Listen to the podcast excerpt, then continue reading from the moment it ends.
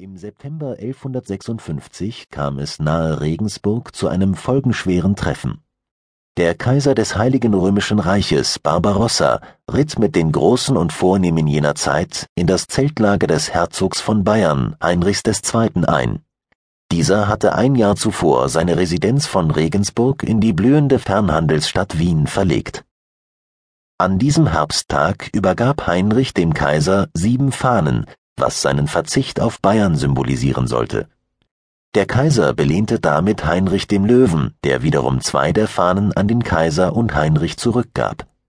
So wurde ein jahrelang schwelender Konflikt um Bayern friedlich beigelegt und das Herzogtum Österreich begründet. Neun Tage nach dieser Zeremonie erhielt Heinrich II. aus dem Haus Babenberg das Privilegium Minus, das als Gründungsurkunde des Staates Österreich betrachtet werden kann. Durch seine Entscheidung für Wien hatte er zwar Bayern verloren, aber ein neues Herzogtum geschaffen. Heinrich, auch Jasomirgott genannt, regierte 20 Jahre lang, bis er sich bei einem Sturz vom Pferd einen offenen Schenkelhalsbruch zuzog, was zu seinem Tode führte. Er wurde in dem von ihm gestifteten Schottenkloster in Wien bestattet. Sein Geschlecht sollte noch bis 1246 in Österreich regieren. Danach begann ein neues Zeitalter, das mehr als 600 Jahre währte. Das Haus Habsburg, das aus dem schweizerischen Aargau stammte, konnte durch Erbfolgeverträge, Intrigen, Eroberungskriege und geschickte Heiratspolitik sein Einflussgebiet gewaltig ausdehnen. Es herrschte nicht nur über Österreich, Böhmen und Ungarn, sondern zeitweilig auch über Burgund, die Niederlande, Spanien und die spanischen Kolonien. Habsburger wurden Kaiser des Heiligen Römischen Reiches und begründeten auch das Kaiserreich Österreich. Die mittelalterliche Residenzstadt Wien, die Feuersbrünste, Seuchen und Türkenbelagerungen überstehen musste, entwickelte sich zur glanzvollen Kapitale eines Imperiums. Neben dem habsburgischen Machtzentrum Hofburg entstanden große Palais, barocke Kirchen und prunkvolle Gartenschlösser im Umland. Vom Herbst 1814 bis zum Juni 1815 war Wien der glanzvolle Treffpunkt aller führenden Staatsmänner und Monarchen Europas. Der Wiener Kongress, der die territoriale Ordnung nach den napoleonischen Kriegen neu bestimmen sollte, untermauerte einmal mehr die führende Stellung Österreichs. Zwar hieß es damals, der Kongress macht keine Fortschritte, er tanzt, weil täglich rauschende Feste die Beratung begleiteten, aber im Ergebnis der Wiener Kongressakte blieben kriegerische Auseinandersetzungen über viele Jahrzehnte aus. 1938 marschierte Hitler in das Land ein und verkündete in Wien den Anschluss an das Deutsche Reich.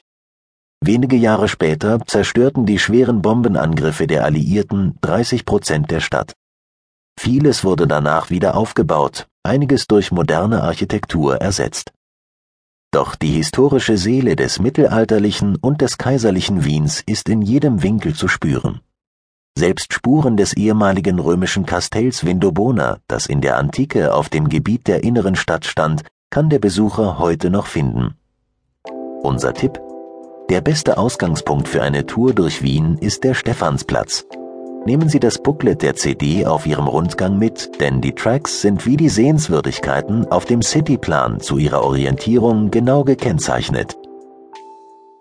Der Stephansdom Mit seinem 137 Meter hohen Südturm bildet der Dom einen Mittelpunkt, um den sich die ganze Stadt zurechtzulegen scheint. Doch der erste romanische Kirchenbau aus dem 12. Jahrhundert lag noch vor der Residenz Wien. Erst durch den Bau einer Stadtmauer Jahrzehnte später rückte St. Stephan ins Zentrum. 1359 stiftete Herzog Rudolf IV. den gotischen Neubau, und zwar als Capella Regia Austriae, als Kirche des Königs von Österreich, obwohl Wien zu diesem Zeitpunkt ohne politisches Gewicht und noch nicht einmal Bischofssitz war. Doch Rudolf, als erster Habsburger in Österreich geboren, beanspruchte den Regententitel und wollte Wien als Konkurrenz zum prächtigen Prag Kaiser Karls IV. etablieren. Sein früher Tod setzte zwar seinen hochfliegenden Plänen ein jähes Ende, aber St. Stephan entwickelte sich in den folgenden Jahrhunderten zum Symbol der österreichischen Identität und zum Wahrzeichen der Stadt Wien. Wenn man den Stephansdom durch den heutigen Haupteingang betritt, eröffnet sich eine dreischiffige gotische Halle, die insgesamt 107 Meter lang und 34 Meter breit ist. Im Mittelalter war das vordere Langhaus durch eine Trennmauer vom hinteren albertinischen Chor getrennt, denn es diente der Laienschaft. Die Männer und Frauen betraten die Laienkirche in jener Zeit durch jeweils getrennte Eingänge an den Seiten. Die Kanzel wurde in der Mitte als steinernes Symbol für den ewigen Kampf des Menschen zwischen Gut und Böse gestaltet. Mit dem Fenstergucker unter dem Kanzelkorb hat sich übrigens der Kirchenbaumeister Anton Pilgram selbst verewigt. Über der Kanzel befand sich einst noch ein hölzerner Schalldeckel. Im Langhaus stand vermutlich auch die erste Orgel des Doms, heute ist in der nordöstlichen Ecke nur noch der freischwebende Orgelfuß zu sehen. Besonders sehenswert ist noch der Maria-Pötsch-Altar, der sich heute in der Südwestecke des Langhauses befindet. Die Ikone stammt aus Ungarn und wurde wegen eines Tränenwunders von der Kaiserfamilie hoch verehrt. Der albertinische Chor diente anderen liturgischen Aufgaben als das Langhaus. Neben dem Raum für die Kurgeistlichkeit musste er auch Platz für die Gottesdienste des Herrscherhauses bieten, Stiftungen vornehmer Bürger aufnehmen und an besonderen Festtagen auch für die Pfarrmesse offenstehen. Jedes der drei Chorschiffe hatte seine besondere Bestimmung, die in der Widmung der Altäre, im Skulpturenschmuck wie auch in der Glasmalerei deutlich zum Ausdruck kommt. Das Mittelschiff gedenkt Christus, dem heiligen Stephan und allen Heiligen, das nördliche Chorschiff der Gottesmutter und das südliche Schiff den heiligen Aposteln.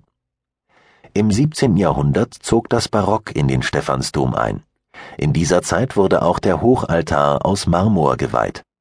Das Altarbild stellt die Steinigung Stephans im Jahr 40 dar, die Auftakt für die große Christenverfolgung in Jerusalem war.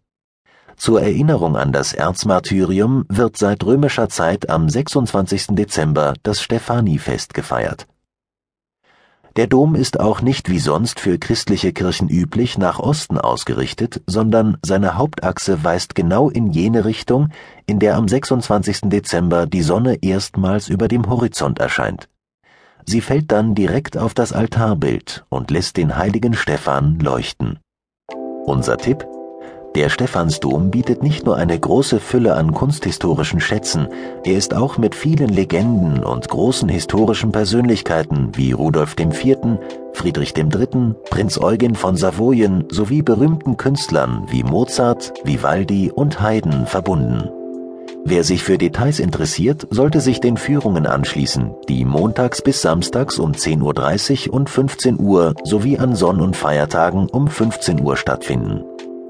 Einen ganz besonderen Blick auf Wien bietet die Türmerstube, die im Südturm nach 343 Stufen zu erreichen ist. Bequem mit dem Lift dagegen ist die Plattform auf dem Nordturm erreichbar, wo auch die berühmte Glocke des Doms, die Pummerin, besichtigt werden kann. Sie wird nur an besonderen Festtagen geläutet.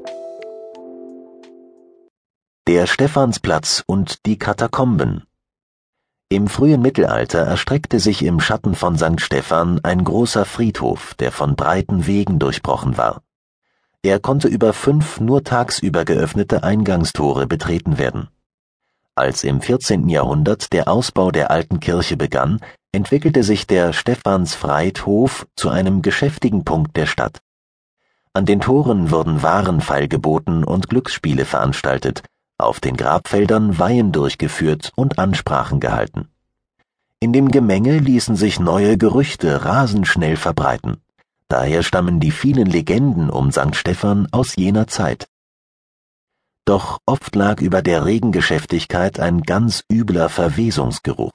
Es stank zum Himmel, denn die Toten wurden in viel zu seichten Erdgräbern bestattet und bei Platzbedarf durch eine Öffnung an der Kirchenmauer in die Gruft befördert.